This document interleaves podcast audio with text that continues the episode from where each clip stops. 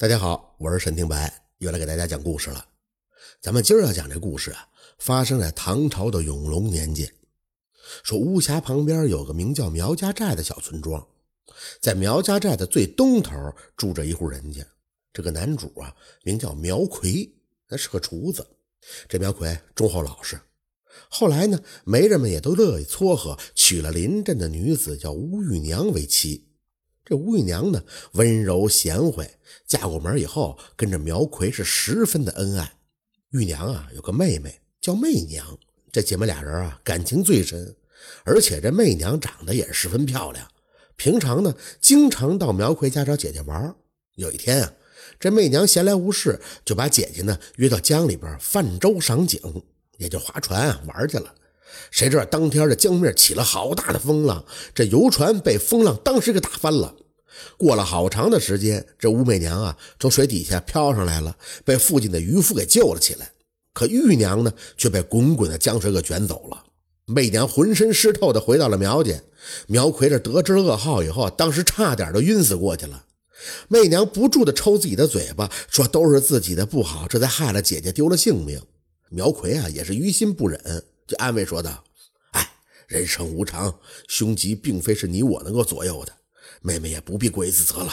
眼下的当务之急啊，就是料理你姐姐后事。”苗奎呢，平日里人缘好，乡里乡亲们得知这玉娘坠江身亡了，也都过来帮忙料理后事。苗奎呢，就找了妻子生前的衣服，装在一口棺材里边，停放在自己家的院中，设上灵台，供乡亲们吊念。到了掌灯的时分，乡亲们各自都回家休息了。这苗奎呢，就递给武媚娘一盏灯笼，就说：“呀，妹妹，你先回家吧，这也没啥可忙的了。”那武媚娘把这灯笼推到一边，眼泪汪汪的说：“不，我今天要为姐姐守灵，好好送她一程。”苗奎一见媚娘这么说，也就只好答应了。他见媚娘穿的还是白天那身沾满淤泥的湿衣服，于是对她说：“呀，那你要是在这守灵也行。”厨房里边呢有烧好的热水，你先去洗洗澡，把这身湿衣服换了。你不能再病了啊！媚娘答应，点头，提了一桶热水到屋里边洗澡。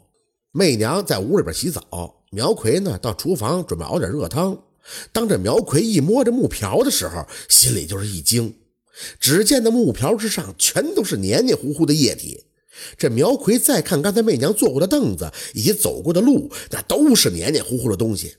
苗奎顺着地上的痕迹就来到屋前，屋里边传来哗啦啦啦的水声。正在这时，苗奎突然一个脚下没站稳，摔倒在地上，一不小心就把房门撞开了。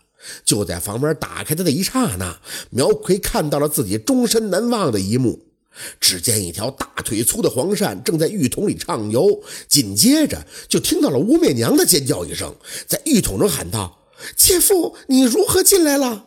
苗奎连忙就说：“我我我我看看水热不热，给你添点水。”苗奎赶紧退出屋外，重新关好了房门，在这厨房就拎出一袋盐到了内室，把这盐倒在床铺之上，然后重新把那铺盖铺好。不大会儿的功夫，这武媚娘披着浴巾出来，走到苗奎跟前就说：“我看时间也不早了，姐夫啊，还是早点休息吧。如此天寒地冻的，不如让我给你暖暖脚，怎么样啊？”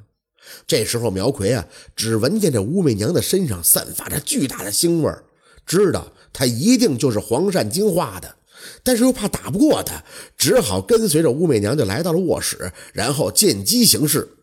到了内室，吴媚娘退到了浴袍，刚坐到床上，只听得惨叫了一声，随即就起了一阵的黑烟，床上当时就出现了一条一丈多长的大黄鳝。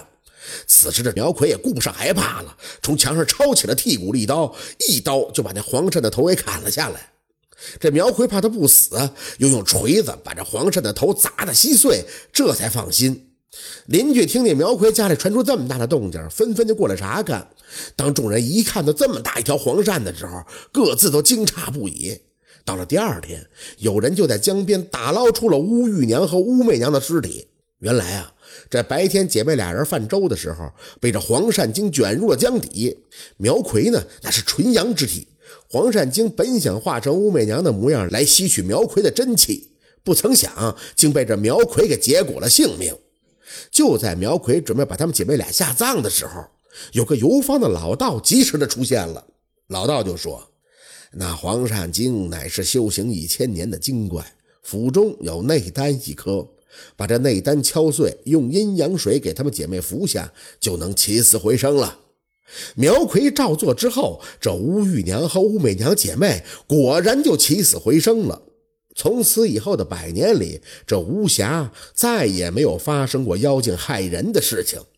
这就是黄鳝成精的故事。